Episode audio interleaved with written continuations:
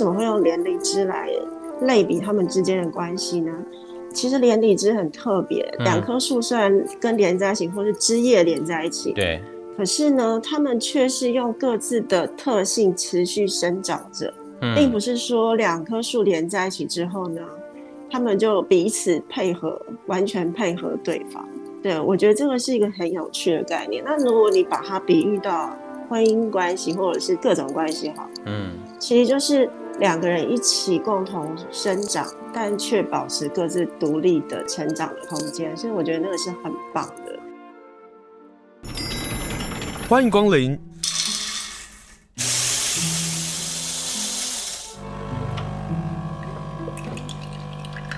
今天的盛情款待，请享用。今天要跟他来分享一本书，是由远流出版的这本书。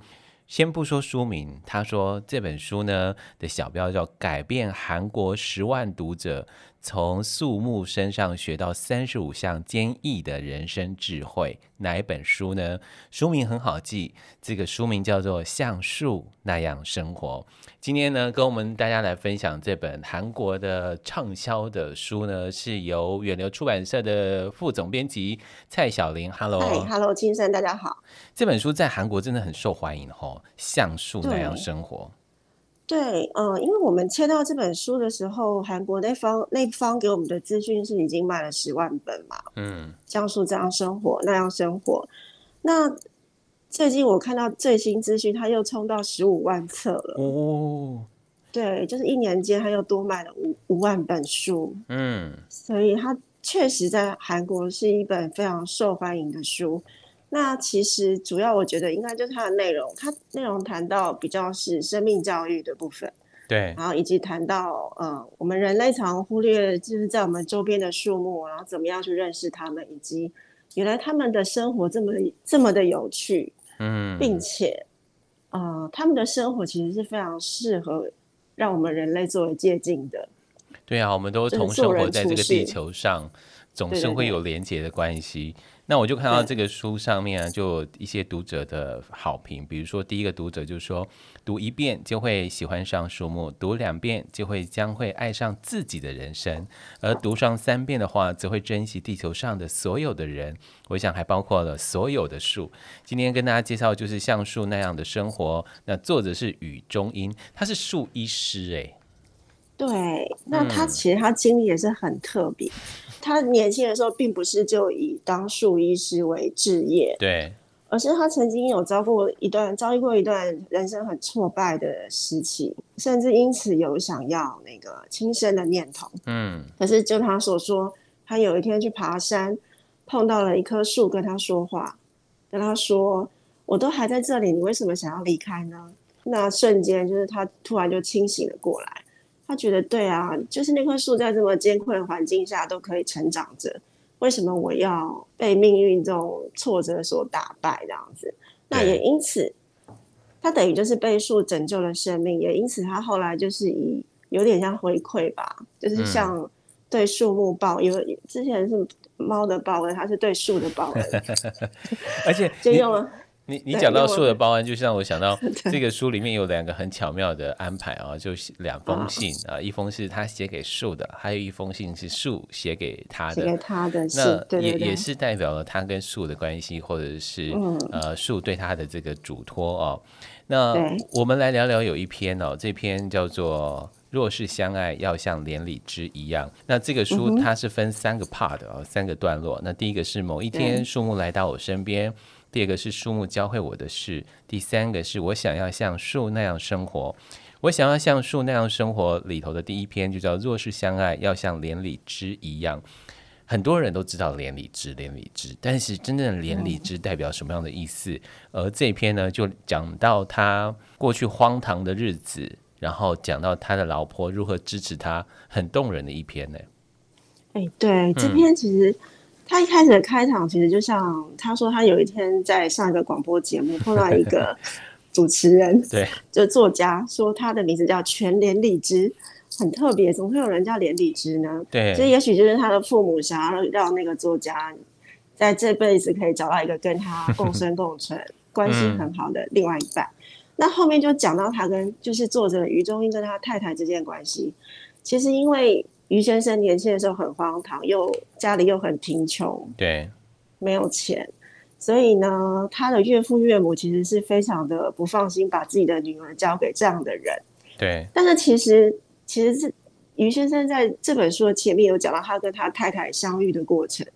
他说那一天他就好像就是被电到，就是完全就是一见钟情。嗯哼哼，在在某个地方碰到他他的现在的太太，他就知道就是这个人了。我这边就是要跟他在一起。嗯。可是呢，你知道岳父岳母不同意嘛？对。他用一个非常厉害的招数，我觉得很厉害啊。你觉得很厉害？你知 道很多男人觉得不可置信。可是我觉得韩对韩国人来说，好像还蛮理所当然的耶，因为他们很常用那种。比较夸张嘛？或者比较浮夸的手法？所以我才说我们男生无法，台湾男生就无法置信。对，他就直接坐在他岳父岳母家门口搭帐篷，对，对，就在那个帐篷里，坐在帐篷里，要求他的岳父岳母说：“把，请把女儿交出来。”等我看到“请把女儿交出来”这句话，我就觉得、嗯、哇，太酷了。对，那男人其实他是一个非常坚毅的男人。当他想要做的事情，嗯、他他他他的个性应该是，他想要做的事，他无论如何都会去做。可是你知道吗？如果达成目标，如果你嫁给这种男人，要么就大好，要么就大坏。对，因为他可能就是一直在坚持不应该做的事情，或者是一直进在那个死胡同里头，是不会出来的。嗯嗯，没错，那对他对树的情感其实就是那个死胡同。嗯，他虽然算是后来他岳父岳母投降，真的把女儿交出来给他了，可是呢，这位于先生，因为我们知道他要开始对树报恩嘛。嗯，那树其实生长的地方，除了都市的人行道之外，其实就是在郊外。嗯，也因此他常需要出门去，譬如说去某个山或者某个。某一个委托他救树的小乡镇或者是地方等等的，嗯，所以他常常不在家，嗯，你就知道他，所以岳父岳母的担心是有道理的。他们的女儿将会嫁给一个 常常不在家的男人，因为上山就要三四天嘛，然后他老婆就只好待在家里去管他的花圃，这样。啊、那我觉得岳父岳母通常常常会反对这场婚姻啊，他们都看到了一些东西啦，嗯、只是说将来的这个婚姻会不会改变呢？还是在这两个人身上？对，嗯，那为什么会谈到连理枝？用为什么会用连理枝来类比他们之间的关系呢？其实连理枝很特别，两棵树虽然根根连在一起，或是枝叶连在一起，对，可是呢，他们却是用各自。的特性持续生长着，嗯，嗯，并不是说两棵树连在一起之后呢，他们就彼此配合，完全配合对方。对，对，我觉得这个是一个很有趣的概念。那如果你把它比喻到婚姻、夫妻之间的关婚姻关系，或者是各种关系，好，嗯，其实就是两个人一起共同生长，但却保持各自独立的特性。独立的成长的空间，所以我觉得那个是很棒的。那其实我觉得于先生他很会用树来举例子，跟人生的故事举例子。从从这本书里面，我们就会看到很多这样类似像这样子的故事，读起来很有趣，嗯很轻松，但是又很容易懂，不是那种呃一直在说教的那种方式。对，因为关于自然的书籍其实还蛮多的啦。那我们今天跟大家分享选择是远流出版社这本书《像树那样生活》，它非常好消化，而且它跟我们的生活其实是息息相关哦。我们刚刚讲到连理枝就像是夫妻一样，很多人就觉得连理枝代表夫妻同心，夫妇能够永远在一起。但这个书告诉我们说，连理枝就是如果人也能够那样生活，该有多好的想法。也就是各自的独立分开的树木，一旦合体之后呢，白色的花的树枝它还是会开着白色的花，开着红花的树枝上也还是会开着红花的花。终其一生呢，他们是一起生活的夫妇，这样的一种各自生活下去，然后各自有自己的个性或是特性，这是一个连理枝里头的一段的故事哦。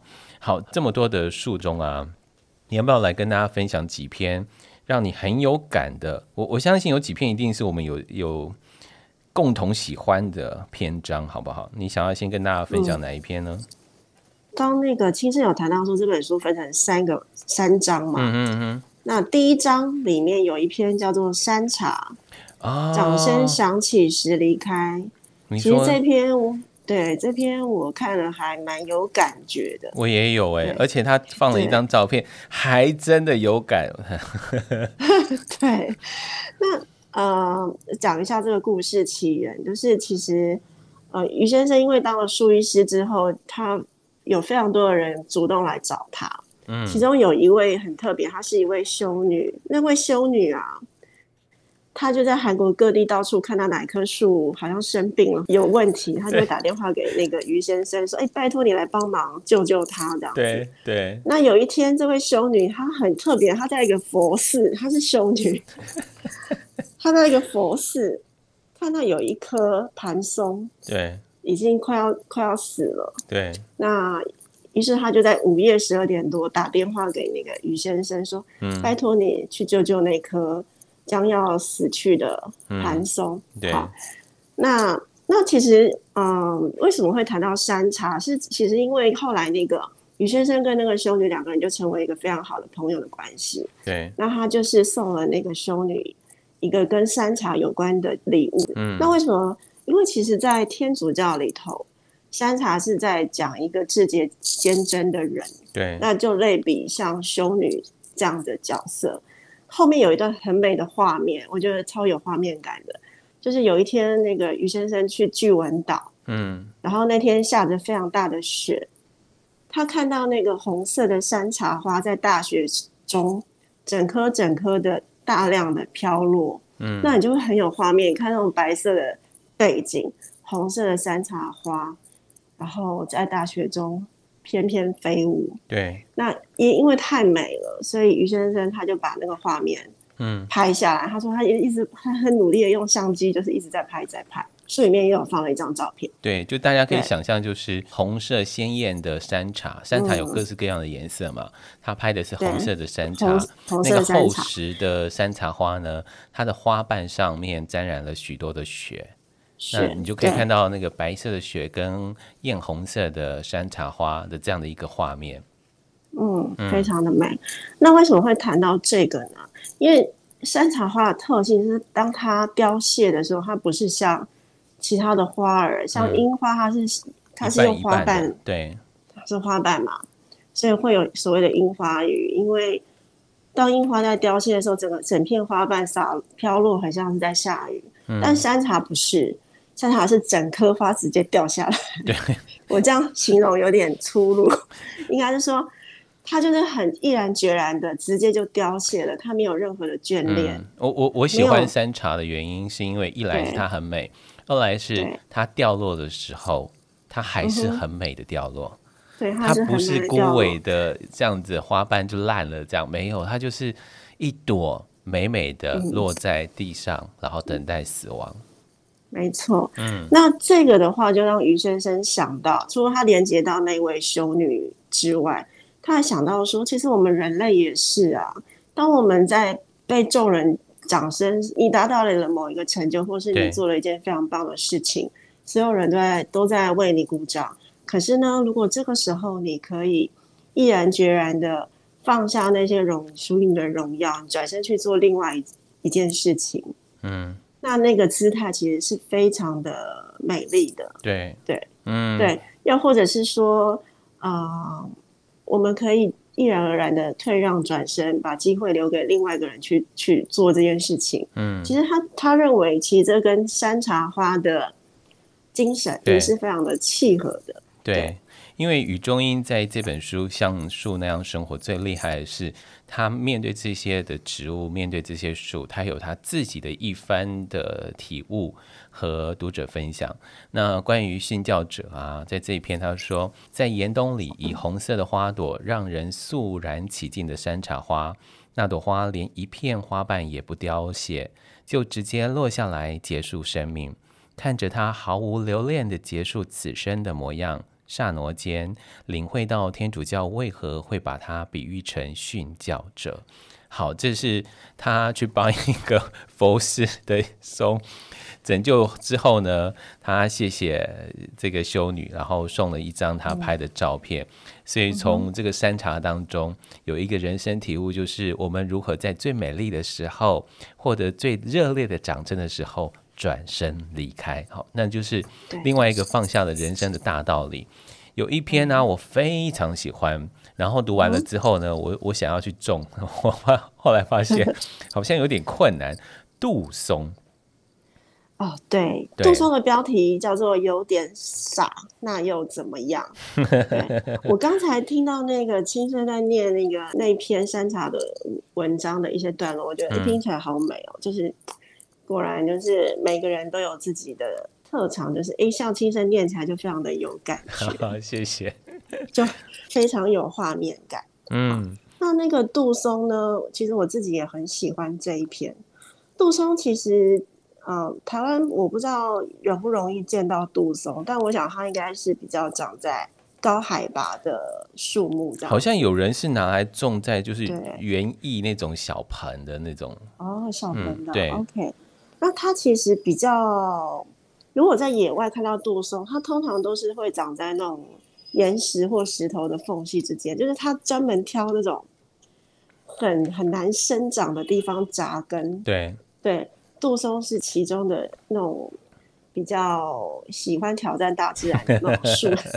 它就在最贫瘠的地方，然后生长的一个树，在贫瘠的地方生长。可是呢，它更特别的是，它除了在这么贫瘠的地方生长之外，它、嗯、还懂得照顾别人。对。对，比方说，像杜鹃就很常常，杜鹃花就很常常跟那个杜松共生共存。嗯、对，那就你看起来就很像是杜松在照顾的那个杜鹃。对，但明明是杜鹃去挤人家的这个 这么微薄的、啊、这么不好的地方，他还是要生活在那里啊。对啊，就是像书里面有一段，于于先生就写到说。站在杜松的立场上，在连自己都快养不活的情况下，面对突然来访的客人，理当会非常不高兴。对，但是他绝对不会把找上门来的客人，比方说杜鹃，嗯，当成游手好闲的食客。尽管在凶年二岁，也会给乞丐端上一碗饭。嗯，就像母亲的慈爱一般，杜松用宽大的胸怀迎接杜鹃花，甚至。蜷缩着自己的身体，让出位置，以便和杜鹃花一起活下去。你看，对，我就是因为这段话，就决定我想要养杜松，对，我 想要做种种杜松的。可以，但是他就说，他第一次看到杜松的时候，就觉得他很像傻瓜啊。在自身难保的情况之下，还倾囊相助。对对对，真的很特别。我就今天，因为我们今天访问的时候刚好是那个世界地球日，呃，所以我就是，哎，大家也许可以试着去种一棵树，杜松或许是一个很好很好的选择。对对，然后雨中一呢就说，偶尔因为某些人而感到苦恼或有什么委屈的时候，我就会想起杜松，然后安慰自己说。也有一辈子不抱怨就这样生活的家伙呢，我真的好喜欢他解释杜松。好，今天跟大家分享的是由远流出版社所出版的书，我相信你读了也会很喜欢的一本书，《像树那样生活》。在书腰带上说啊，如同带给人们慰藉的树木，像树那样的生活，也提供给你暂时休憩之处，获得解答，得到疗愈，重新出发。今天呢，我们在疫情中呢，好好来跟大家分享这本好书。希望也许大家可能在焦虑中啊，读读这本书，偶尔读个一两篇，我觉得就获得了解答，得到了治愈。和大家分享这本书是由远流出版社的副总编辑蔡小玲和大家来分享这本书。副总编辑，你知道读这本书有个问题啊，就是读着读着读着啊，你会想知道这个是什么树。然后呢，有一篇呢，他就直接说木瓜树，然后我说、嗯、哦，那就是我们的木瓜树啊。然后但是就觉得这个木瓜树好奇怪哦，为什么这个木瓜呢可以闻到果香，但是吃起来呢就会有涩涩的味道？于是呢，大家就觉得这个可怜的木瓜呢，它还有个滑稽的外貌，被称为丑陋的代名词。它那个模样，它那个香气，它那个味道，它这样形容的时候，我就想说，嗯，这是我们的木瓜吗？然后呢，因为木瓜涩涩的，所以呢，在韩国人呢就会拿来煮成茶，或者是呢做成木瓜凉拌，然后浇上蜂蜜。然后我就在想说，是我们的青木瓜吗？还好你们有附照片。然后我说，哦，原来韩国的木瓜是长这个样子。透过这本书呢，我才知道，哦，与中英想要跟大家来聊聊丑陋的外表的人 的故事，还蛮可爱的啦。嗯。对，这篇很可爱。嗯，那这篇的标题叫做“最终仍能打动人心”。那其实这个木瓜，因为这个他们这个品种是北方的木瓜品种，跟我们南方亚热带地区的木瓜长得比较不一样。对，他们韩国人会把木瓜有点当成像吃木瓜那样的方式去使用它。对，然后煮成茶或是做成凉拌菜这样子。嗯，那其实。木瓜在韩国人的心目中，就是刚刚有提到，就是丑陋的象征。那我们知道说，我们于先生五湖四海交了非常多的朋友，对，刚有修女啊，对啊，然后又又又有那个什么广播主持人等等的。嗯嗯。那还有呢，他有一个朋友，他说这个朋友非常的忠厚老实，人非常的好，是一个好人，善良的人。对。但就是缺点就是长得十分的不好看，让他联想到木瓜。那这个人他长得到底多不好看？书里面有一段描写：块头很大，嗯、厚眼大半大的眼睛，有眼睛很小，有朝天鼻，真的。以及 对，以及与是身材不相称的嘴巴。对，他很他他体型很大，但是嘴巴很小，所以他整个脸就是五官都很小，但是在一个很大的脸上，OK，就是不好看。但是这个人心地又非常的善良。可是这个人呢，后来又想要结婚，嗯、于是他去他去做了相亲。嗯，那我们知道，人通常相亲第一眼还是看外表，是啊，就是第一眼印象嘛，对不对？对。对，那因为他妈妈急着想要抱孙子，他不得不去做这件事情。可是也知道说，因为外表的关系，所以他相亲往往都是不成功的。嗯，对。那很多异性一看到他，就是可能就。掉头就走，就是还其实还蛮伤人的啦。嗯，所以这位长得很丑陋的大哥就跟那个于中英说：“哥，他跟他叫于中英哥，他说哥，我想我还是一个人生活吧。我我这辈子可能不会有女生喜欢我了。但是呢，于先生就是还是鼓励他说：那就当最后一场你去吧。对，你就最后一次去。那我告诉你，你都不要讲话。他跟那个，而且你不要笑。”你不要笑，对方会觉得你笑起来不正经，所以你不要笑，对，你也不要讲话，对，对。可是你知道吗？他这一次最后说是自己最后一次相亲，去了回来以后，他跟那个呃于中英说：“哥，我似乎遇见了我的人生伴侣了。”怎么回事呢？因为那个女生其实穿透了她的外表，嗯、对，看到她内心其实是一个非常善良的人，而且他说这个女生很漂亮哦。对对对，是个美人。对，这好像是这个长得丑陋的男子，他完全不听哥的话。嗯、他他跟那个跟他相亲那个美女啊，嗯，就是又笑又说又笑这样。对，然后反正就是完全放开了，对，一点都不矜持了。然后他让，但是也因此他让对方看到他真实的内在。嗯，最后呢，非常恭喜他们，最后真的结为夫妻。就是那位长得不好看的朋友，终于就是真的找到自己的人生伴侣。嗯，那其实于中英想用这个故事告诉所有的读者说，尽管你可能外表的条件不是像别人那那样的好，就像木瓜一样，嗯，可是最终呢，你如果用自己很真诚的态度，然后把自真正的自己原原本本的。让对方知道，其实你还是可以得到青睐，对，可以找到所谓的真正的你的属于你自己的幸福，这样子。嗯，我觉得这这篇很可爱。这篇是给所有长得不好看的男生的，对对对，就是鼓励他们。对对，那里面有一句话，我觉得很有趣，就是于中医先生跟这位男子说：“如果生出和你长得一模一样的小家伙。”到时候我会送你木瓜树哦。对，对吧？他们感情真的很好，才能开这种玩笑啊。对啊，嗯、他就是有很多很有趣的朋友穿插在这个这本书的故事里头。嗯、呃，嗯、还有一些朋友是呃，他会叫那个男生老婆，然后感情很好的那段，啊、也也很好笑啦。就是男生的纯友谊，对对对，男生有男生的闺蜜，但这里头又有一些的互动，但是读起来就是很可爱。就是与中一先生啊，我觉得爱树的人可能跟爱石头的人一样吧，都有一些木讷，或者是很难去说话。可是当他们书写的时候啊，我相信就很丰厚的情感。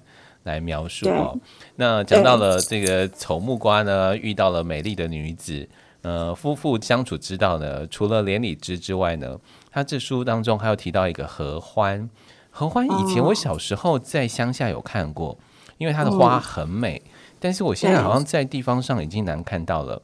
这一篇呢叫做想要对即将结婚的人说的话。就透过合欢，嗯、你可不可以跟大家分享一下合欢跟新婚夫妻有什么样的关系？好，我觉得我先讲合欢的特色好了，好，就是可能很多人不知道合欢的叶子啊，它花虽然很美，大家一眼会先看到它的花，对，它花就是呃粉色跟白色的花朵，嗯、然后是那种呃。丝状的，它并不会像是我们那种花瓣似的，它的花瓣呢就像是这样，它的花瓣像丝一样那样迎风摇摆，对对对对对对对对。对，那它的叶子呢，大家可能都没有发现，它叶子是对生的，就它每一片叶子都可以找到另一片对应的叶子，然后到晚上的时叶叶叶生的时候，它会合叶子会合起来，就像含羞草。对，嗯，那。就是大自然就是这么奇妙，这么刚好是每一片叶子都可以找到跟它可以对生相合的那片叶子。这是合欢，怎么办？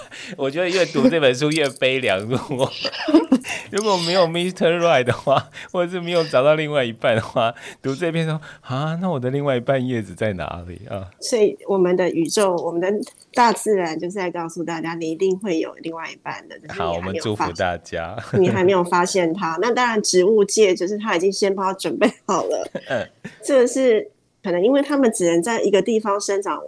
不能移动嘛，没有办法去别的城镇啊去找，对，所以就是先帮他们预备好了。OK，嗯，那这篇是谈到说，嗯，宇中一，我们前面有提到，他常常都要到各地的山林去走动。那有一天，他拍照拍到忘了时间，太阳都已经下山了，嗯，他还他还不知道要回家，就这样，他太太常在家等他。那他到了那个乡村，又是一个很偏远的乡村，所以根本已经没有车可以离开那个那个地方。嗯，那当地的老太太们就是很很热心的说：“那你就不要走了，你今天晚上就在这边来乡下住一晚这样子。我的新媳妇他们家还有空房间，你你可以去打扰他们，嗯，他们应该会很欢迎你。那我们的于先生他就很不好意思说：哦，这样子好，那不好意思，我就去。”打扰一下，可能今天晚上就在您的新媳妇家借住一晚。嗯，好，好失礼哦。对 对啊。可是呢，可是呢，这篇哎，我有点忘了是这一篇还是另外一篇。它里面有一句话我印象很深刻，他说：“树木多的村庄或地方，那里当地的人，你会发现那里的人心比较宽厚。如果某一个地方他种了很多树，通常那个地方的人。”他的心是比较宽广的，对，比较宅心仁厚的，那也是很很热情的，那愿意去接纳那个呃外地来的人这样。那他去打扰他的新媳妇家，那当然那对新婚夫妇很热情的欢迎他。嗯，他说没关系，你来，我们真的太无聊，我们两个人四只眼睛相对没话说，你来的话让让我们觉得也有一个人可以陪我们聊天。对，好。那这当然是客套话啦。对啊，对。那于先生说他半夜起来起床走动，听到那个那对新婚夫妻两个人稀稀疏疏在聊天，而且聊了很久很久。嗯，他心里就想说：“哎，怎么可能会没话聊呢？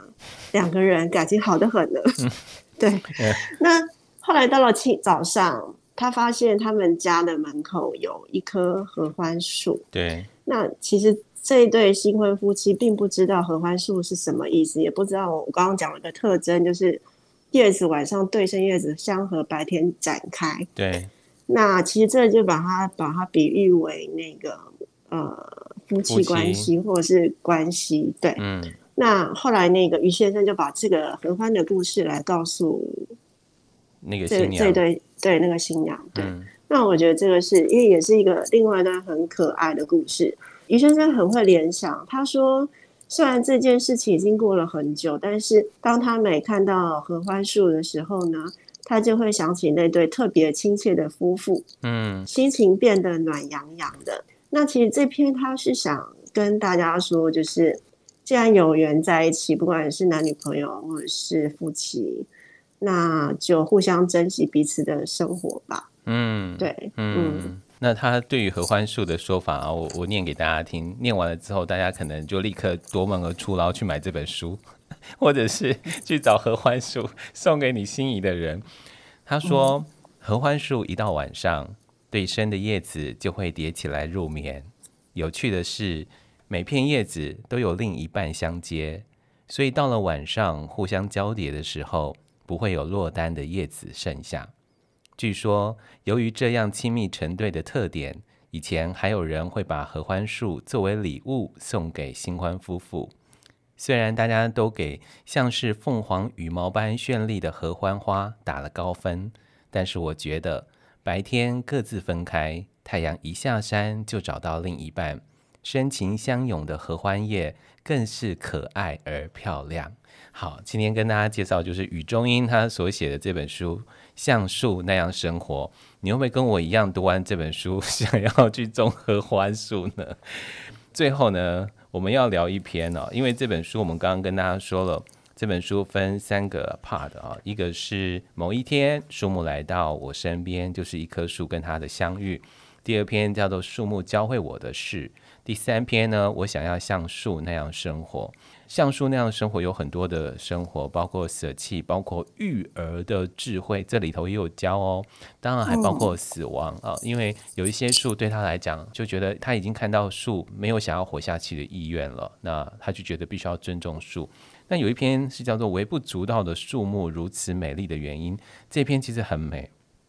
我们并不用一定要登山去看高树大树，呃，但是。透过雨中音，其实可以给我们注意一下我们身边的书，所以要请副总编辑跟大家来分享这一篇，好不好？这篇真的很美。对，这篇其实在谈的是存在价值，就是我们每一个人都有各自的价值，并不是因为你很微小你就没有价值。其实这篇是在谈这个，嗯、那他是用那个灌木跟乔木来做比喻。对，我看了这篇，我才知道啊，原来灌木有这么大的功能。我以前真的太小看他们了。你会觉得它只是篱笆，对不对？对，我以为他们只是篱笆树，或者是就是很不起眼，嗯、因为灌木通常都长得不太好看。对呀、啊，没有什么特，糟糟没有什么特色。对，对。可是你知道灌木呢？当一个森林开始的时候，是从一个灌木开始的。灌木它的功能就是先让荒芜的土地，嗯。重新绿化，在没有任何生命的干涸土地上，然后发挥拓荒者的作用。他们最先进入不毛之地，奠定了地基，然后创造出其他树木赖以生存的滋养土壤。嗯、所以，通常灌木都会被当成小树杂草，嗯、但他们其实是开垦植物。更特别是，当他们在这片土地上开垦完成之后，他们会退让到森林的边缘。把中间最肥沃的土壤让给那些会长得又高又大的树木，就是所谓的乔木，嗯，让他们可以安全的，然后被滋养的，好好的生长着。那我当我看到这篇，我哎、欸，我其实很感动、欸，哎，对啊，对，就跟我们人类社会一样，其实我们人类社会有很多那种小人物，就是我们不会发现他们。对，比如说清洁员啦，或者清洁员，然后或者是工人，或者是像我们。在盖那个捷运跟这行在地下挖那个隧道的人们等等的，嗯，那个书里头于先生说这个是所谓的三 D 行业，嗯，就是 dirty、difficult 还有 danger 这三个 D，对，就是从事又危险又脏又难以操作的行业，嗯，这些人因为我们社会中有这些人的关系，我们才有办法让这个城市变得。更适合人们生活，嗯，让一些呃，可能我们看起来光鲜亮丽的人有发挥的空间。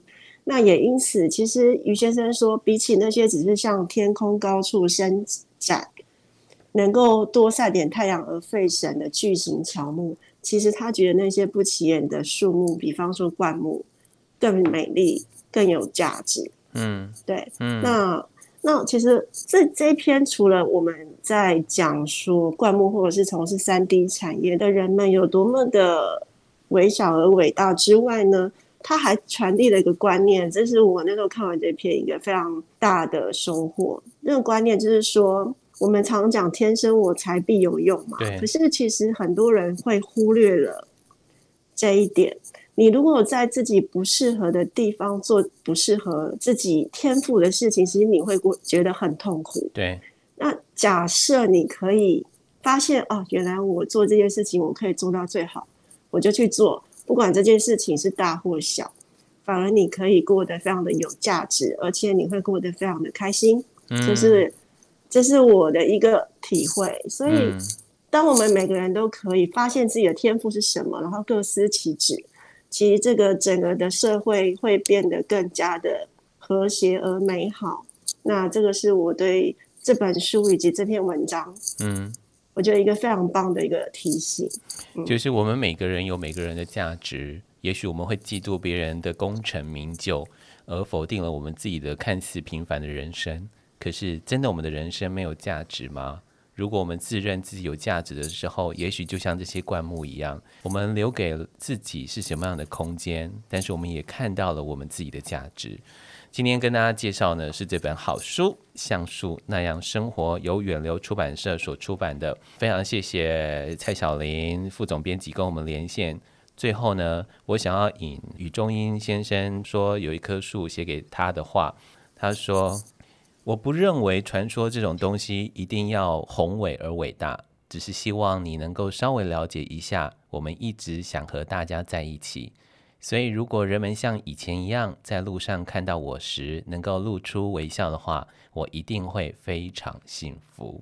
这个是树给我们人类的话，也希望大家读完了这本书，走到你身边的那棵树，跟那棵树露出微笑。今天跟大家分享这本书《像书那样生活》，谢谢副总编辑跟我们分享，谢谢，你，谢谢，谢谢青盛，谢谢青盛。